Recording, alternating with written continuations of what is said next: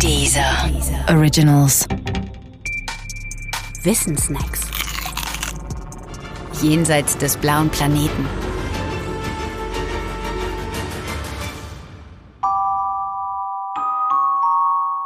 Außerirdisches Leben.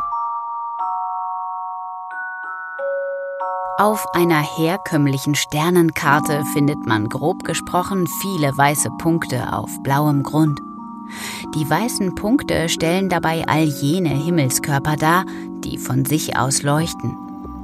Unsere Sonne ist so einer.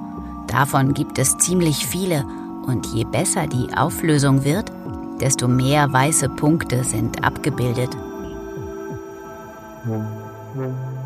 Ganz anders würde sich die Situation darstellen, wenn man nach einer ungewöhnlichen Sternenkarte fragte, nämlich nach einer mit all jenen Himmelskörpern, auf denen es Leben gibt. Man erhielte dann einfach ein blaues Rechteck mit einem einzigen weißen Punkt, der Erde. Das ist erstaunlich und wirft die genauso spannende wie spekulative Frage auf, ob es außerhalb der Erde, in unserer Galaxis oder im Universum noch irgendwo Leben, am Ende sogar intelligentes Leben gibt. Spekulativ ist diese Frage, weil nur eines sicher ist. Wenn es noch Leben gibt da draußen, dann werden wir niemals davon erfahren. Jedenfalls fast sicher. Grund dafür sind einerseits die riesigen kosmischen Entfernungen und andererseits das physikalisch maximal mögliche Schneckentempo der Informationsübertragung, also der Lichtgeschwindigkeit.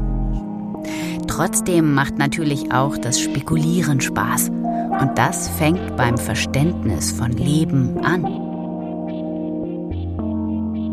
In der modernen Wissenschaft ist Leben schlicht eine Eigenschaft von Materie.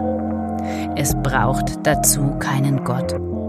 Genauso wie Streichhölzer entzündlich sind und sich unter geeigneten Umständen auch tatsächlich entzünden, genauso ist Materie, man könnte sagen, leblich und bildet unter geeigneten Umständen Leben heraus.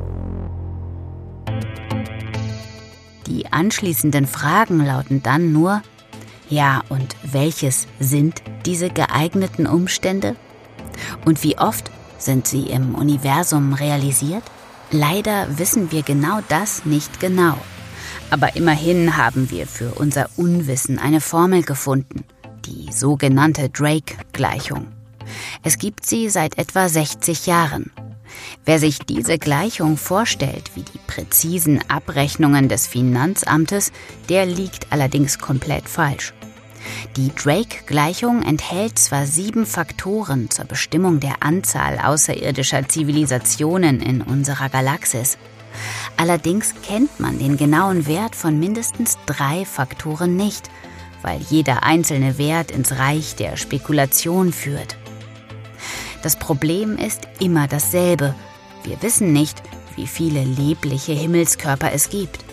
Wir wissen auch nicht, ob sich auf diesen leblichen Himmelskörpern dann auch tatsächlich Leben ausgebildet hat.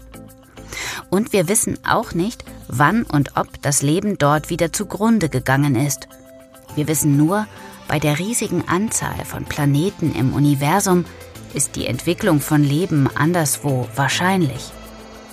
Und wir wissen, dass wir fast sicher von diesem Leben niemals etwas wissen werden.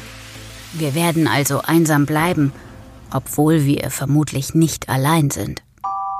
Schade eigentlich.